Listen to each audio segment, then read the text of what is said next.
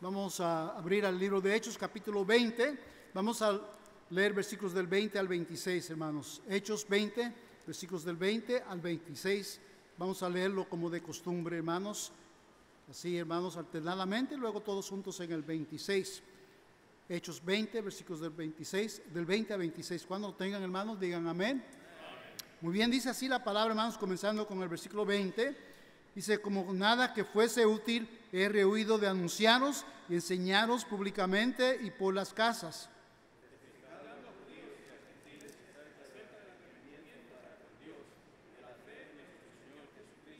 Ahora he aquí ligado yo en espíritu, voy a Jerusalén sin saber lo que allá me ha de acontecer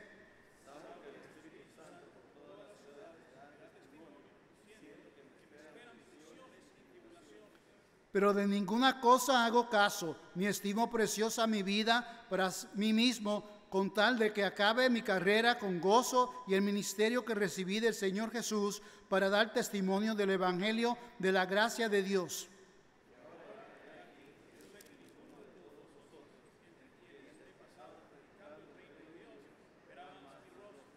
Entonces en el 26, por tanto yo protesto en el día de hoy soy limpio de la sangre de todos. Vamos a orar, hermanos, en estos momentos dándole gracias a nuestro Dios por su palabra. Señor, te damos gracias, Señor, por tu palabra.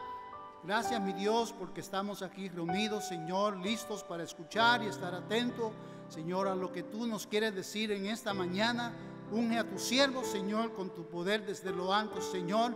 Gracias te damos, Señor, porque podemos congregarnos aquí, Señor, y poder, Señor, escuchar de tu santísima palabra, Señor. Háblanos en esta mañana. Te lo pedimos todo y te damos gracias en el nombre de Jesús. Amén. ¿Pueden tomar asiento, hermanos?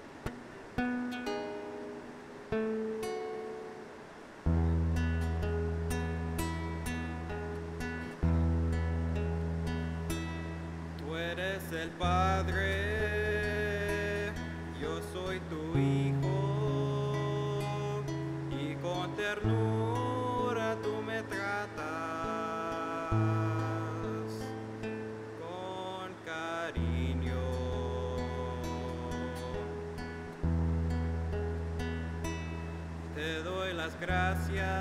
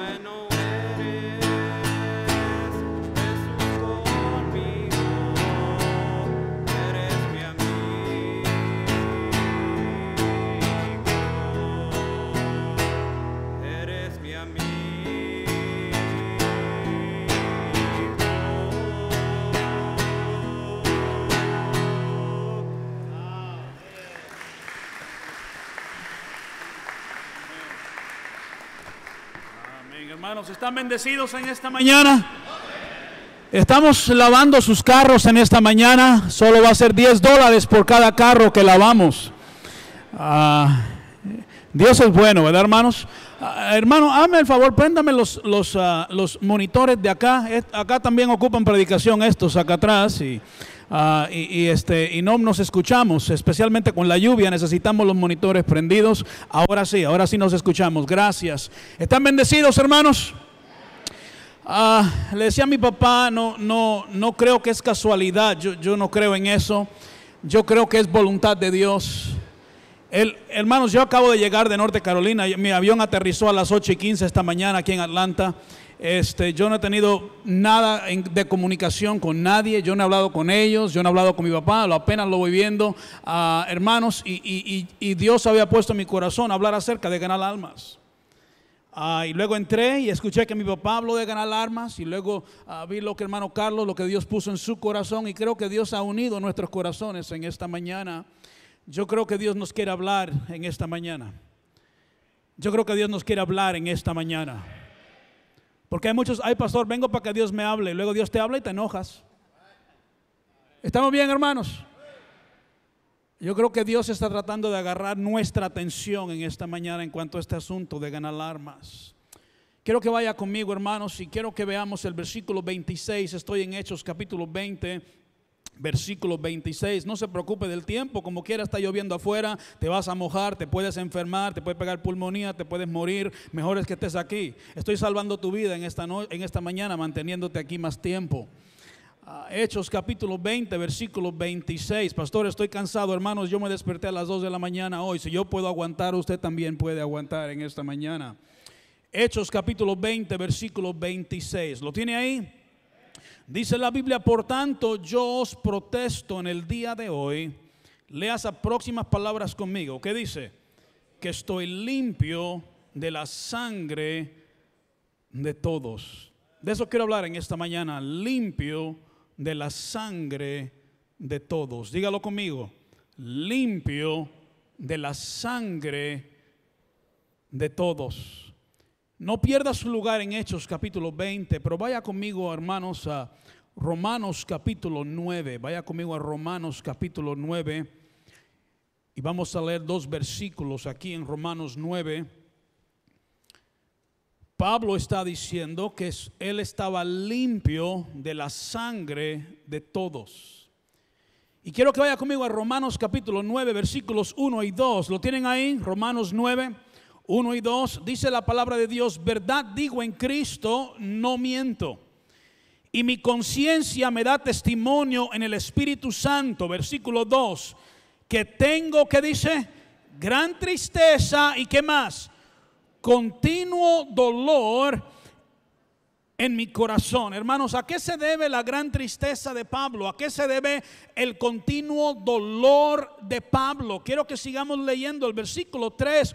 Mira lo que dice, dice, porque deseara yo mismo ser que anatema o maldecido, separado de quién? De Cristo. Por amor a mis hermanos, los que son mis parientes, según la carne. En otras palabras, hermanos, Pablo está diciendo, ah, estoy dispuesto a ser anatema, separado de Cristo. Está hablando, hermanos, estoy dispuesto a ir al infierno. Literalmente es lo que significa. Pablo está diciendo, estoy dispuesto a ir al infierno por amor a mis hermanos, los que son mis parientes en la carne. Está hablando de los judíos. La gran tristeza de Pablo, hermanos, el continuo dolor de Pablo, lo que tanto deseaba el apóstol Pablo, al punto de decir, estuviera aún dispuesto hasta ir al infierno por ellos, era la salvación de los judíos. Pablo sabía, hermanos, que esto no es posible. No es posible ir al infierno por otros. ¿Alguien me está escuchando? Pero Pablo está tratando de que entendamos el amor que él tenía a ellos. Entiende lo mucho que deseo que sean salvos, que si yo pudiera ir al infierno para que ellos fueran al cielo, yo preferiría irme al infierno, ser anatema, separado de Cristo eternamente y para siempre, para que ellos puedan ser salvos. Dije, hermanos, no es posible ir al infierno por ellos. Por eso en el capítulo 8, versículo 38, ¿lo tienen ahí?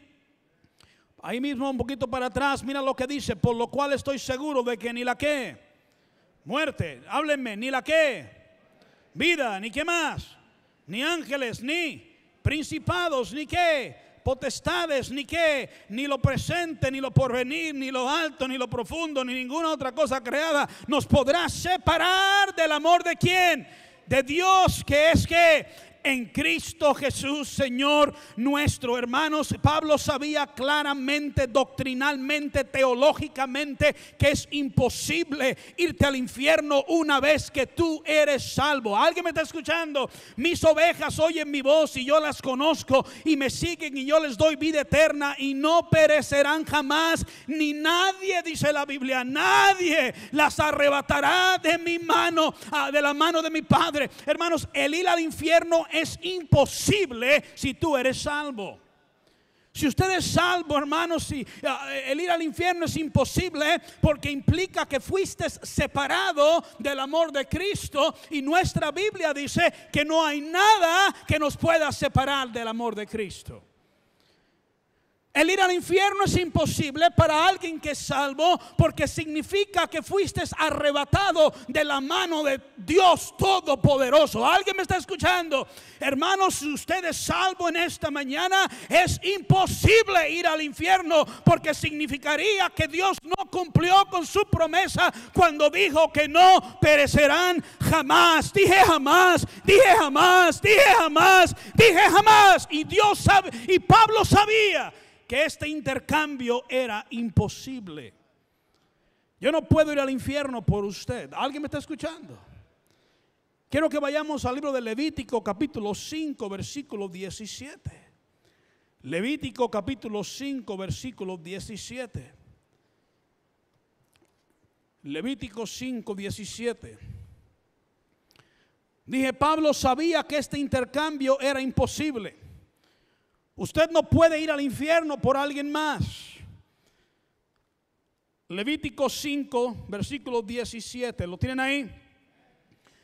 Dice, finalmente, si una persona pecare o hiciere alguna de todas aquellas cosas que por mandamiento de Jehová no se han de hacer, lea esas próximas palabras conmigo. ¿Qué dice?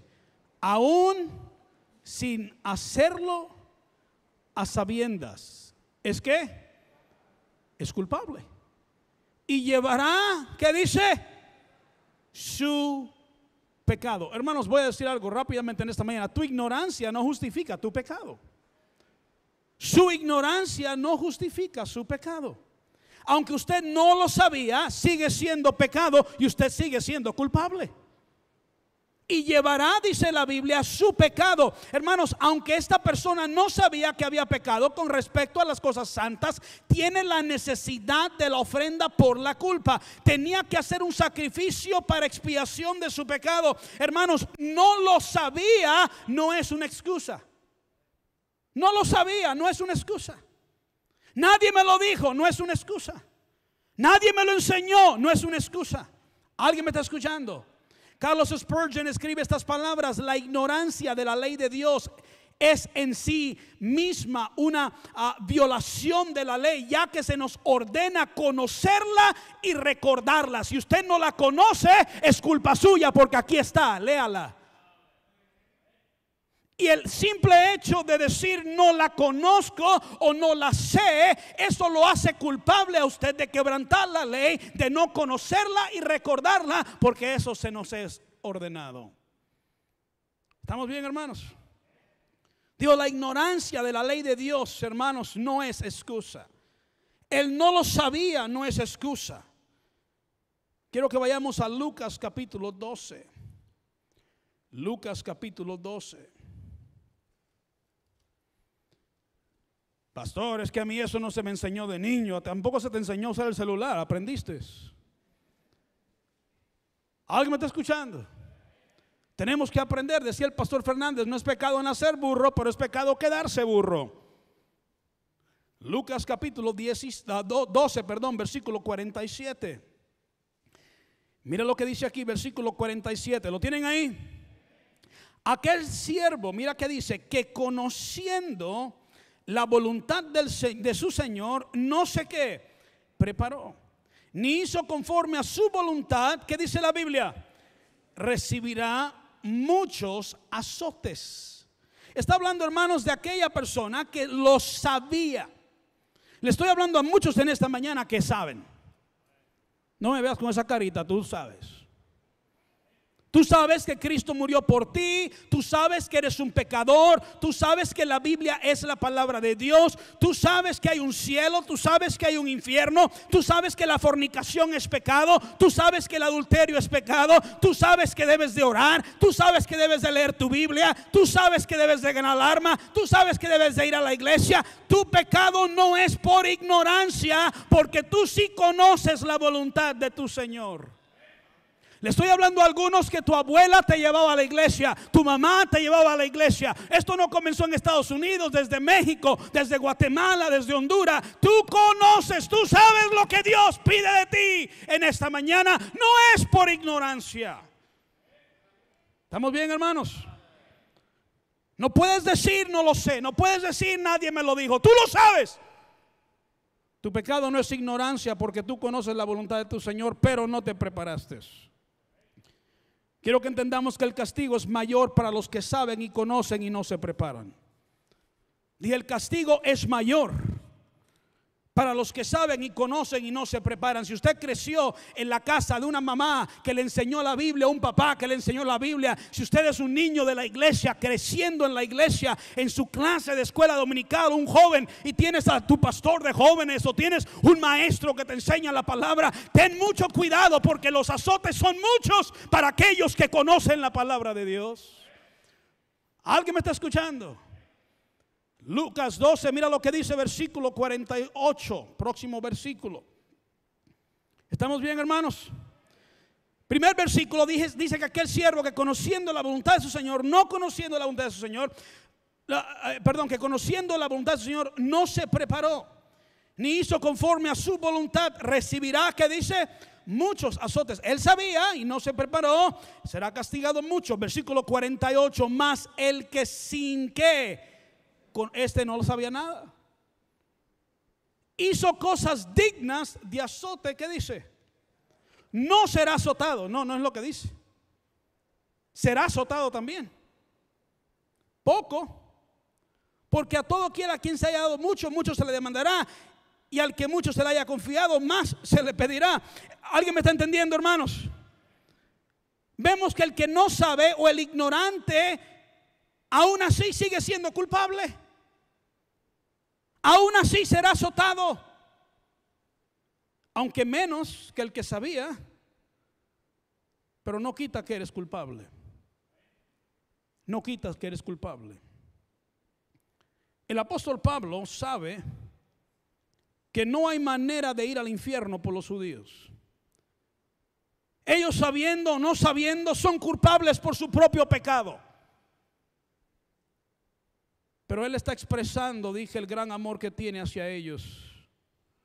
Y él está buscando la manera de expresar su gran deseo de que ellos sean salvos. En febrero, ah, en febrero capítulo, en febrero día 3, pensando en la Biblia, 19 ah, 1943, un barco de Dorchester, en febrero 3 del 1943, estaba cargando este barco 900 soldados. Y estaban cruzando el norte Atlántico. Y este barco, hermanos, fue atacado por los alemanes, no, no por el hermano Alberto alemán, sino por los alemanes. Este barco alemán dispara tres, no sé si se dice ah, torpedos, tor- torpedos, disparó tres a este barco que estaba cargando 900 soldados.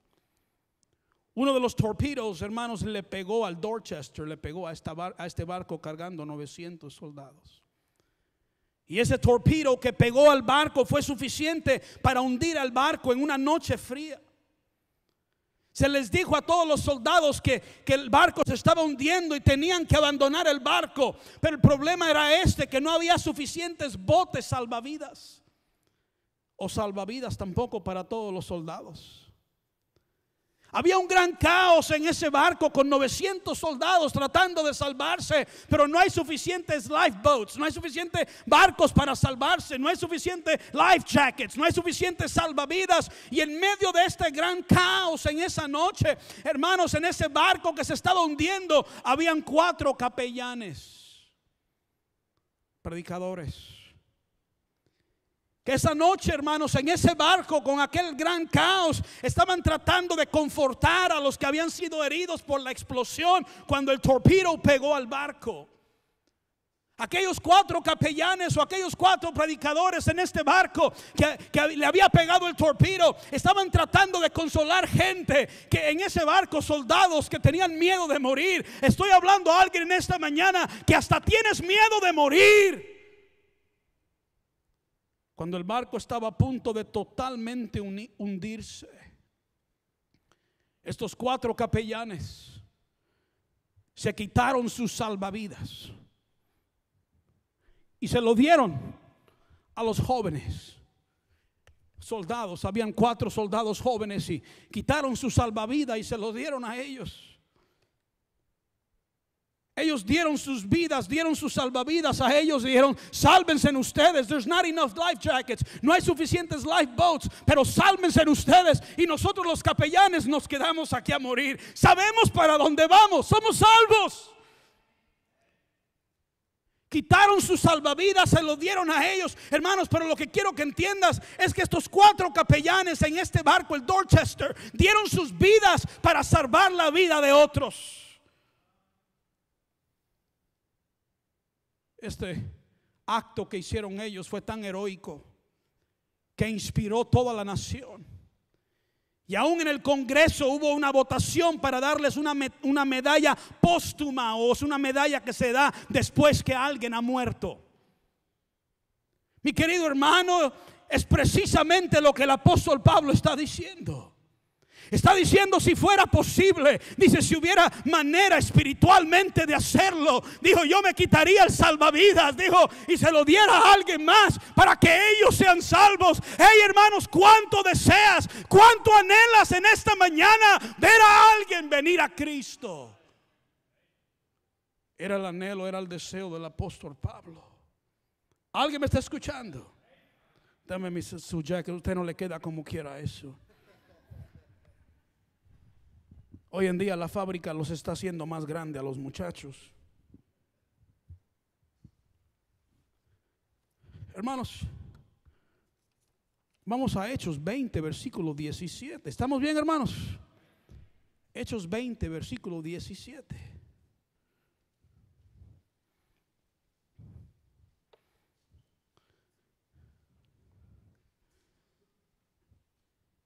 no voy a tardar mucho, pero sí pido que ponga atención y escuche y abra su corazón a Dios en esta mañana. Dice versículo 17, enviando pues desde Mileto a Éfeso, hizo llamar a los ancianos de la iglesia. Si me permite resumir un poco la historia, Pablo se está despidiendo de los ancianos de Éfeso.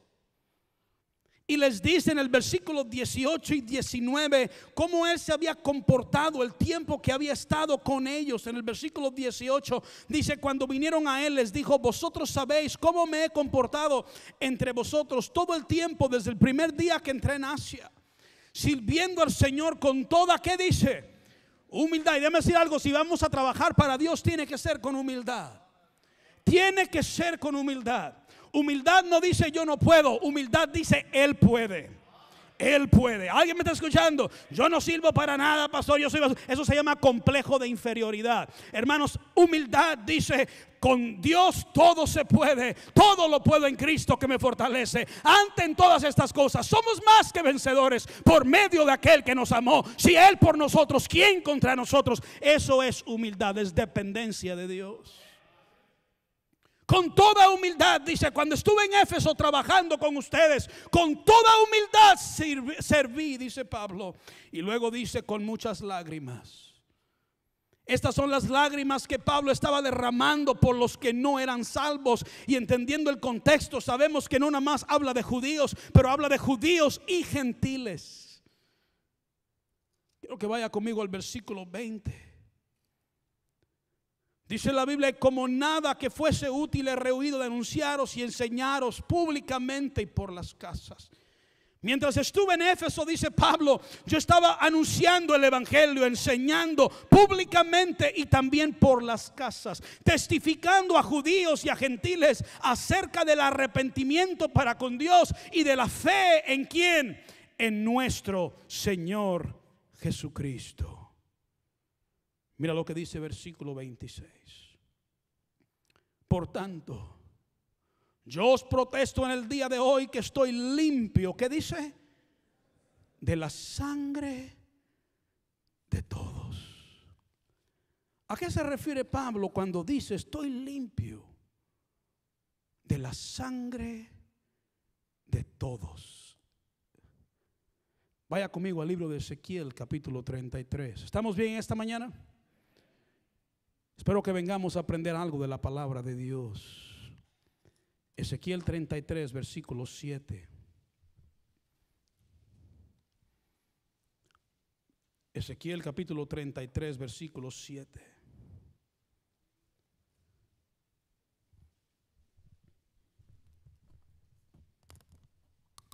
Ezequiel 33, 7. ¿Lo tiene ahí?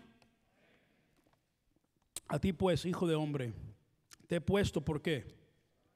Por atalaya a la casa de Israel y oirás la palabra de mi boca y los que amonestarás de mi parte. Cuando yo dijere al impío, impío, de cierto que dice, morirás. Si tú no hablares para que se guarde el impío de su camino, el impío morirá en su qué?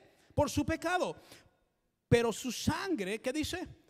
Yo la demandaré de tu mano. Y si tú avisares al impío de su camino para que, se aparte, para que de él, y él no se apartare de su camino, ¿qué dice? Él morirá, ¿qué dice? Por su pecado. Pero tú, ¿qué dice? libraste. Ahora, la costumbre era esta, hermanos, ponían un guardia sobre una gran muralla en la ciudad. Y este guardia, hermanos, tenía que estar atentos, tenía que vigilar peligros. Si el peligro se estaba acercando a la ciudad, él estaba sobre esta gran muralla y él estaba vigilando. Y si, y si el, veía peligro que se estaba acercando a la ciudad, él agarraba una trompeta. Y todo el mundo sabía que había peligro que se acercaba a la ciudad. ¿Alguien me está escuchando? Hermanos, cuando ellos veían el peligro, era su responsabilidad tocar la trompeta y advertir al pueblo. Aquí está. Pero una vez que la atalaya tocaba esa trompeta, ahora la responsabilidad pasaba a cada persona.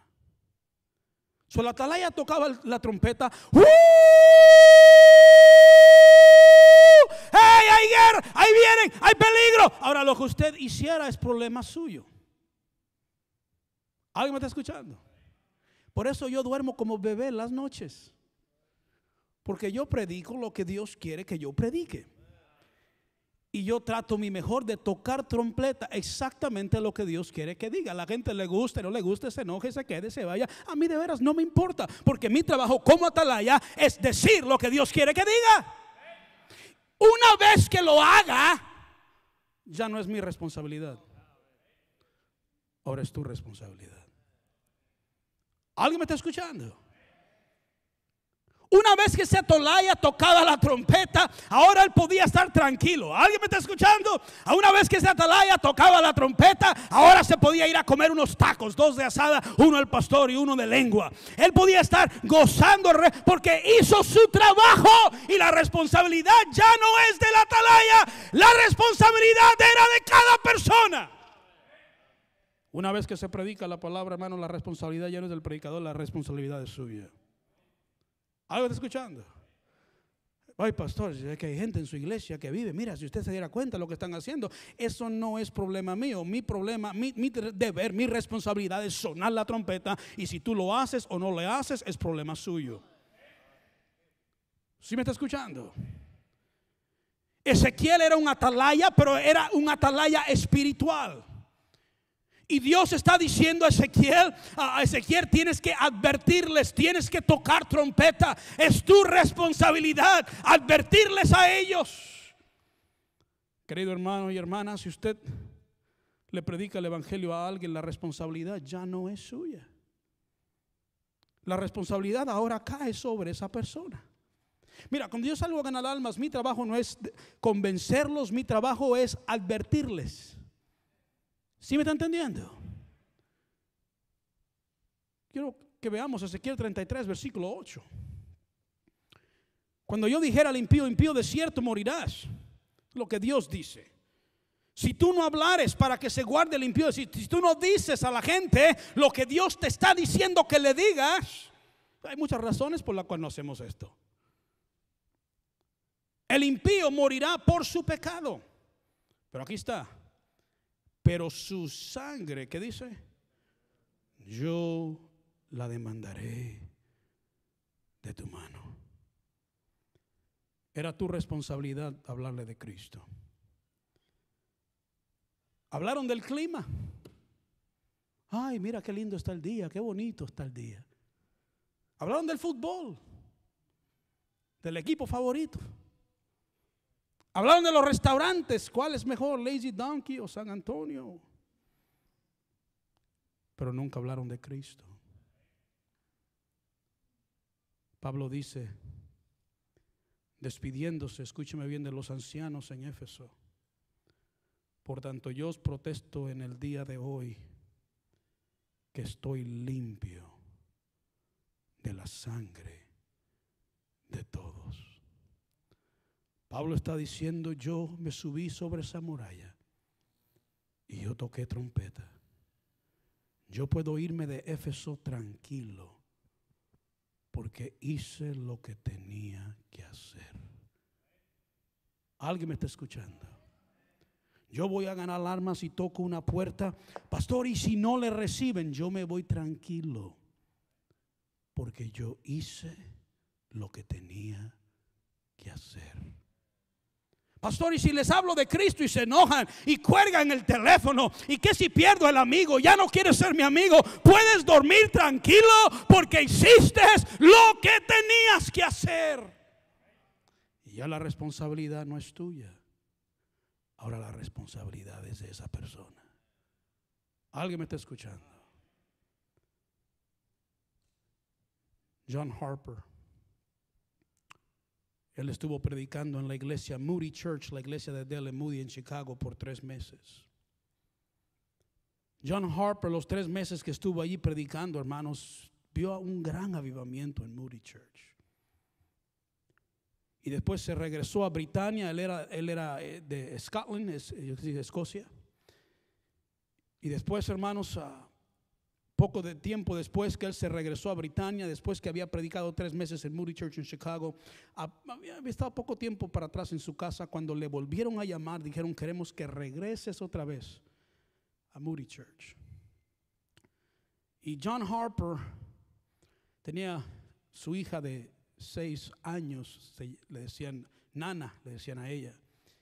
Y John Harper, predicador, rápido, cuando le dijeron que regresara a predicar en Moody Church, él buscó boletos para ir en un barco, regresarse.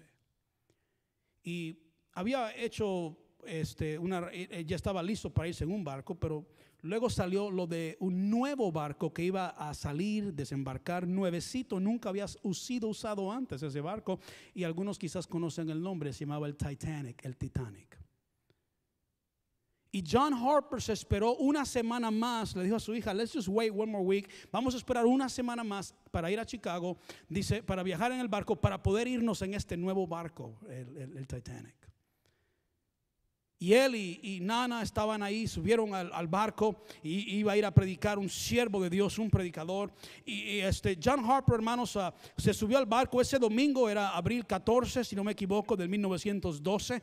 Ah, era un domingo. Eh, ellos en el barco tenían ahí en el Titanic, tenían servicios en, en- en una capilla. Era un lugar donde tenían cultos como iglesia para la gente que iba a la iglesia. Y John Harper y su hija fueron allí. Y su sobrina también estaba allí porque su sobrina escribió, dijo, yo vi a mi tío John Harper ganando almas, evangelizando a personas en el Titanic. Pero esa noche, abril 14 de 1912, a las once y media de la noche, este gran barco, el Titanic, pega contra un iceberg. Yo sé que la mayoría quizás conocen la historia, un pedazo de hielo. Y empiezan a saber, ellos se enteran que el barco se va a hundir. Hermanos, John Harper tomó a su hija Nana, tenía seis años, y la envolvió en una cobija. Y se la dio a uno de los crewmen, uno de los hombres que trabajaban en el barco, para que subieran a Nana, porque recuerda, el Titanic no tenía suficiente barcos salvavidas para todo el mundo. Y, él agarró a su hija de seis años, la envuelve en, una sábana y le dice a un crewman, le dice, pongan a mi hija en un barco salvavidas, llévensela y yo me voy a quedar aquí. Y John Harper se quedó en el Titanic y le dijo a su hija mientras la despedía, mi amor, yo te prometo que un día nos volveremos a ver. Y él no estaba hablando de la tierra, él estaba hablando del cielo.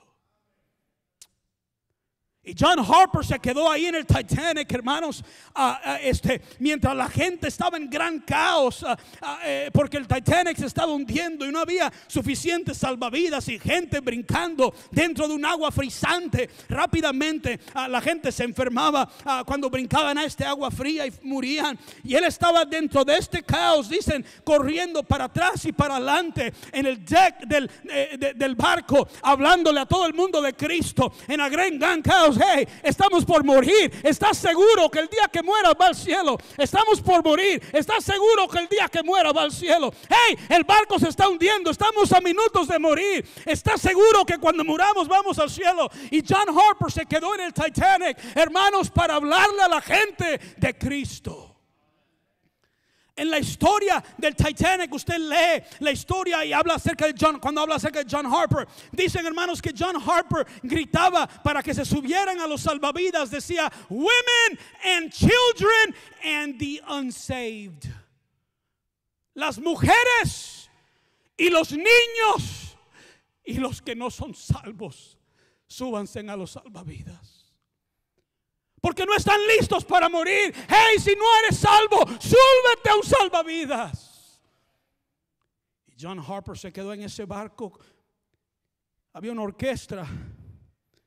A petición de John Harper, le pide a esta orquesta que tocaran un himno hermoso que se llama Cerca de ti quiero morar.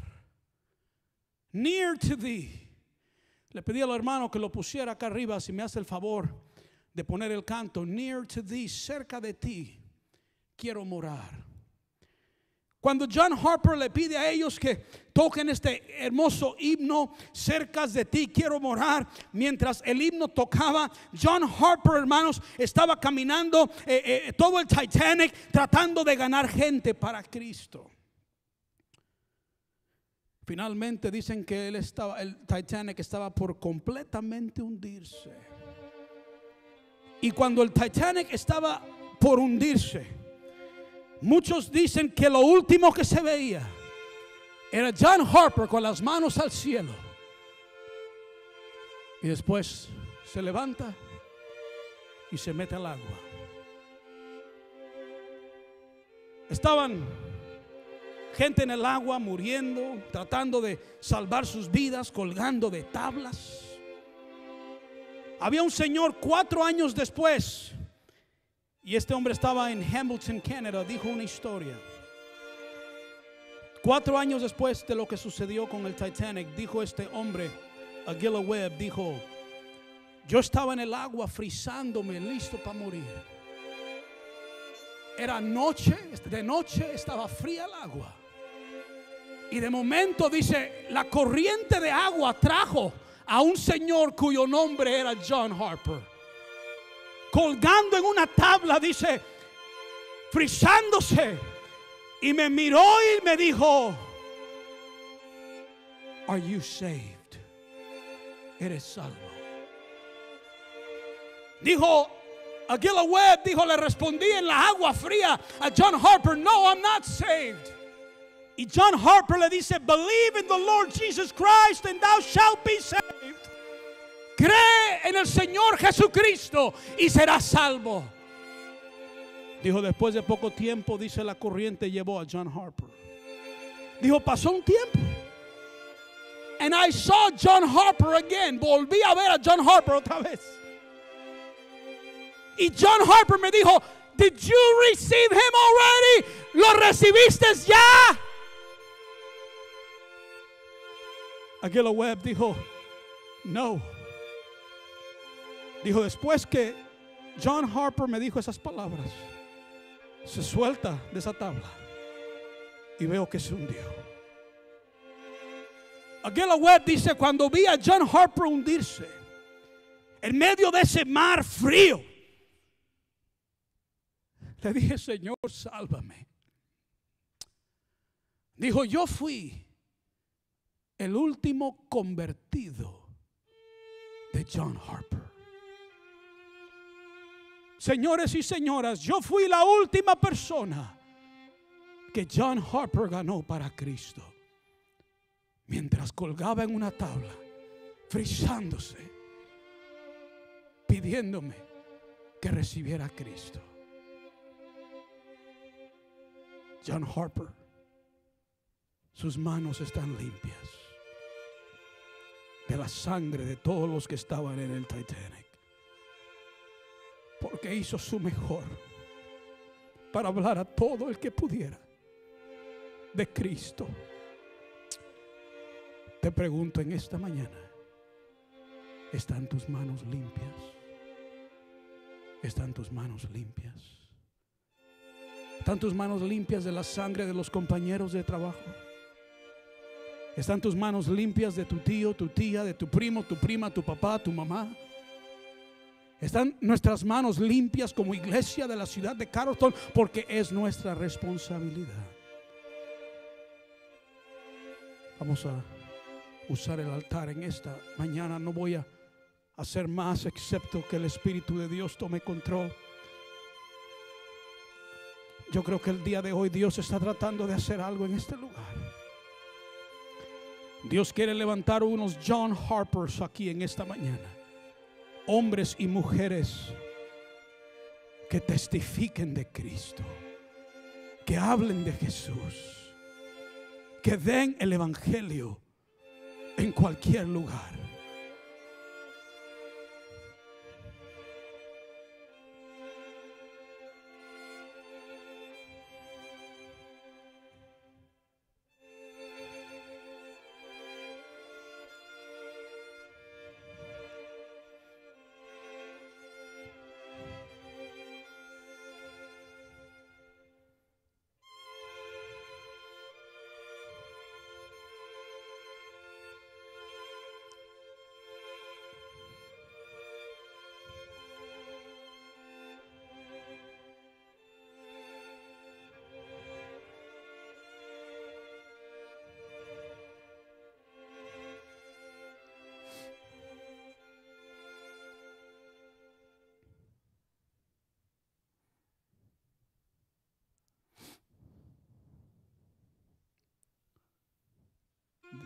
Dígale a Dios ahí donde estás. Dile, Señor, no soy mucho, no tengo mucho para dar. Pero lo poco que tengo lo pongo en tus manos. Usa mi boca. Usa mis labios. Usa mis pies. Usa mis manos para dejar el evangelio a otros. Díselo de corazón ahí donde estás. Comprométete con Dios. Que siempre que esté la oportunidad, usted le dirá a otros de Cristo. Sé un John Harper en tu trabajo, sé un John Harper en la calle, sé un John Harper en la tienda, sé un John Harper donde quiera que vayas.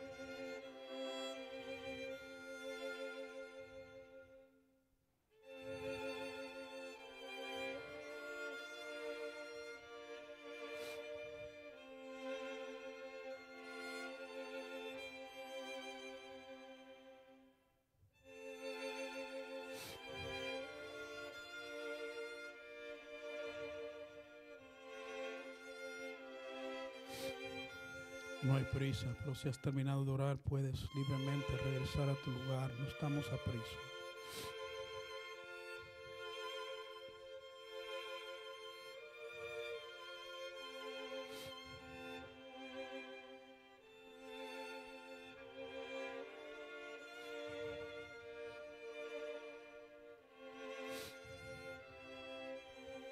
Vamos a estar de pie en esta mañana. La música sigue tocando. Yo estaba predicando una conferencia y había un, un hombre donde estaba ahora predicando. Regreso mañana a terminar. Tiene 83 años y él era pastor en Cuba. Me dijo, Pastor Piña, a la edad de, 30 y- de 83 años, sus manos temblaban. Me dijo, yo acabo de llegar, yo llegué de Cuba hace 8 años. Dijo, Pastor, yo estuve en Cuba como un pastor predicando y levantando iglesias. Dijo, yo no tenía carro, yo no tenía bicicleta. Dijo, yo caminaba millas y millas y millas y millas para llevar el Evangelio, para plantar iglesias. Dijo, me, me agarró el gobierno y me puso en la cárcel por dos años. Lo pusieron en la cárcel dos años por predicar el Evangelio. Él ahora tiene 83 años, se vino a Estados Unidos.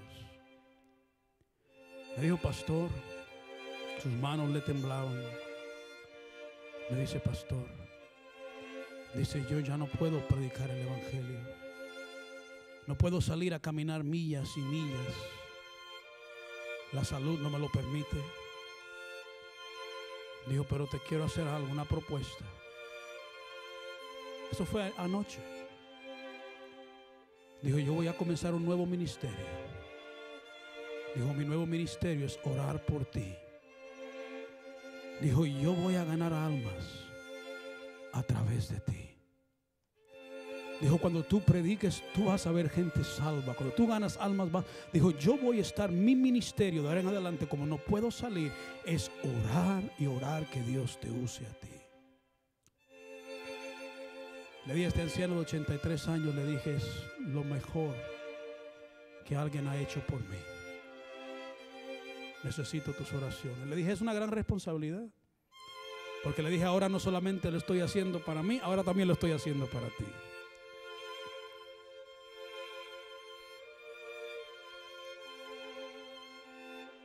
Hay alguien aquí en este cuarto que necesita recibir a Cristo. Tú sabes quién tú eres. Dios ya te ha estado hablando. ¿A dónde estás? ¿A dónde estás en esta mañana? Hay alguien aquí, pastor, yo necesito entregar mi vida a Cristo. Quiero ser salvo, quiero ser salvo en esta mañana. Quiero recibir a Jesús en esta mañana. ¿A dónde estás en esta mañana? ¿A dónde estás en esta mañana? ¿A dónde estás en esta mañana? ¿A dónde estás en esta mañana? ¿A dónde estás? Yo sé que en un grupo como este hay gente que no es salva. Si tú hubieras estado en ese Titanic, si usted hubiera muerto en esa agua fría, usted hubiera ido al infierno. Usted no es salvo. Y usted lo sabe. El Espíritu Santo ya te lo ha dicho a ti. Tienes que tomar un poquito de valor y caminar, pastor. Yo necesito recibir a Cristo. ¿A dónde estás en esta mañana? ¿A dónde estás en esta mañana? ¿A dónde estás en esta mañana? ¿A dónde estás en esta mañana? ¿A dónde estás? ¿A dónde estás en esta mañana? Yo sé que en un grupo como este hay alguien que no es salvo, no es salva. Tú no eres salvo por ser una buena mamá, por ser un buen papá, por venir a la iglesia, por cargar una Biblia. Tú eres salvo cuando pones tu fe, tu confianza en Jesús y le pides que te salve. Pastor, no lo he hecho, lo quiero hacer en este momento. ¿A dónde estás en esta mañana? ¿A dónde estás? ¿A dónde estás en esta mañana? ¿A dónde estás en esta mañana? ¿A dónde estás? ¿A dónde estás? Hay algunos peleando con Dios en esta mañana, peleando con Dios. Déjame decirte algo en esta mañana, si tú peleas con Dios, te prometo, Dios siempre gana. Dios siempre gana. ¿A dónde estás? ¿A dónde estás? ¿A dónde estás en esta mañana? Alguien que no es salvo, no ha recibido a Cristo. Vives con el temor de la muerte. ¿Qué va a pasar si yo me muero? ¿Para dónde voy? ¿A dónde estás? ¿A dónde estás en esta mañana? ¿Habrá alguien así? ¿Habrá alguien así? ¿Habrá alguien así? ¿Cuántos aquí dicen esta mañana, pastor? Yo no estoy ganando almas.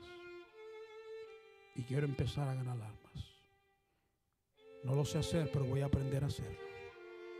Yo quiero empezar a testificar. ¿Habrá alguien así en esta mañana? ¿Habrá alguien así en esta mañana? Gloria a Dios. Dios le bendiga. ¿Quién más? ¿Quién más? Dios te bendiga, hija. ¿Quién más? ¿Quién más? Dios le bendiga. Dios le bendiga. ¿Quién más? Dios le bendiga. ¿Quién más? ¿Quién más? Dios te bendiga. Dios le bendiga. Dios le bendiga. ¿Quién más? Pastor, yo no estoy ganando almas y necesito hacerlo. Hay algunos aquí que antes eras un ganador de almas. Hablé con un pastor y dije, oh, él es tremendo ganador de almas. Le dije a alguien. Y el pastor me mira con vergüenza. Dijo, pastor, yo era, yo era. Hay algunos aquí que tú eras un ganador de almas. Y necesitas volver otra vez. Oh Señor, prende ese fuego en mí otra vez. Quiero volver a ser un ganador de almas. ¿Quién más? ¿Quién más? Dios le bendiga, Dios le bendiga, gloria a Dios. ¿Quién más? ¿Quién más? Dios te bendiga, mi hija. ¿Quién más? ¿Quién más? ¿Quién más? Pastor, yo quiero ser otra vez un ganador de almas, una ganadora de almas. ¿Quién más? ¿Quién más? ¿Quién más?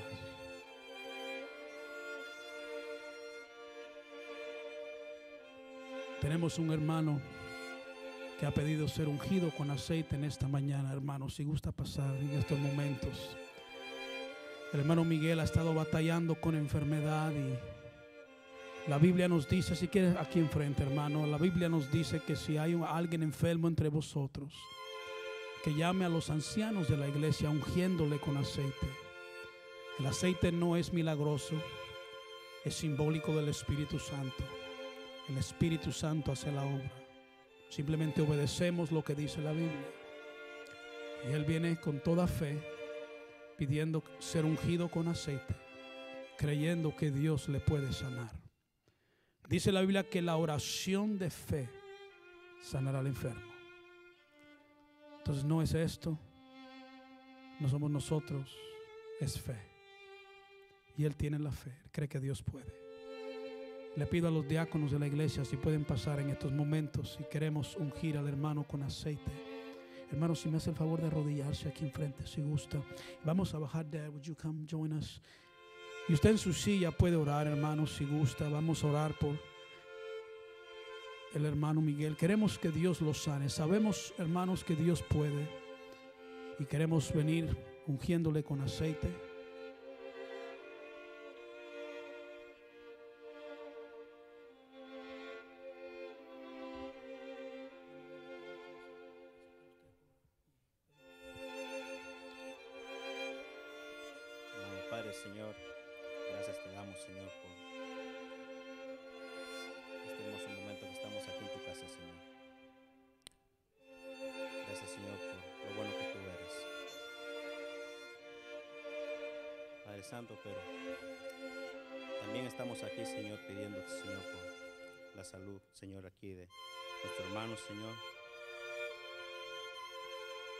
Conoces, Señor, lo que él padece.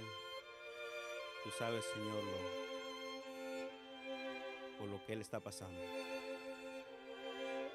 Señor, humildemente, Señor, venimos, Señor, como un pueblo, Señor, como iglesia, Señor, pidiéndote por Él, por su salud, Señor. Toma control, Señor, de Él, Padre Santo. Dale, Señor, esa sanidad, Señor, que Él necesita. Te pedimos, Señor, que seas tú, Señor, que lo sanes. Te pedimos, Señor, que hagas ese milagro, Señor, en la vida de Él. Sabemos, Señor, que tú haces milagros, Señor. Tenemos fe en ti. Y venimos ante ti, Señor, pidiéndote por Él. En tus manos lo ponemos, Señor. Gracias nuevamente porque tenemos fe en que tú lo vas a hacer. Gracias, Cristo Jesús.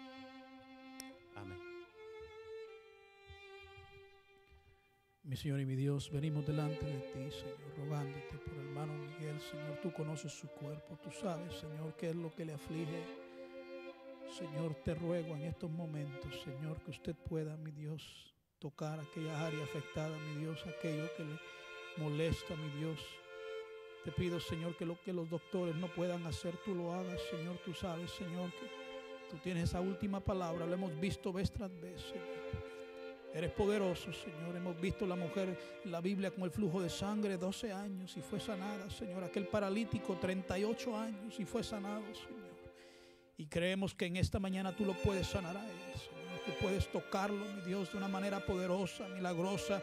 Y puedes ser exaltado, Señor, a través de esto, Señor. Te daremos a ti toda la honra y toda la gloria, Señor. Entendemos, Señor, que no somos nosotros. Entendemos que no es un aceite milagroso. Entendemos que eres tú y es tu poder, Señor. Es tu Santo Espíritu, Señor. Y pido, mi Dios, que usted lo toque a Él. Dice tu palabra, Señor, que si nosotros oramos por Él, Señor, sus pecados serán perdonados, Señor. Y pido, Señor, que usted, Señor, perdone cualquier pecado que haya en esta vida de este hombre, Señor. Y luego dices que la fe, mi Dios, la, la oración de fe sanará al enfermo, Señor. Pido ahora por una sanidad, una restauración completa, Señor. Te pido, Señor, que lo toques a Él, Señor. Él viene con toda la fe en el mundo pidiendo, Señor, deseando, Señor, que usted haga algo en Él, Señor. Gracias por su esposa, gracias por sus hijos, Señor. Gracias por un hombre que viaja desde Marieta, Señor, para llegar a la iglesia el domingo y otra vez el miércoles, Señor. Él cree en ti, Él confía en ti, Señor. Te pido, Señor, que lo mires a Él con ojos de misericordia y de gracia, Señor. Y hagas algo especial en su vida en este momento, Señor. En el nombre de Cristo Jesús. Amén.